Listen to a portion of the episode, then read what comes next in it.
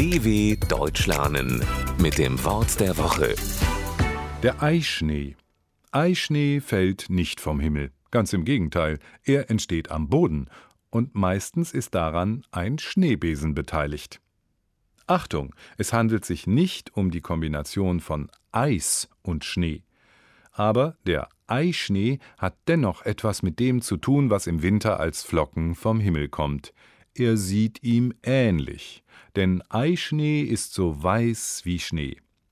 Die Grundlage von Eischnee ist Eiweiß. Es wird mit einem Schneebesen so lange geschlagen, bis es steif ist.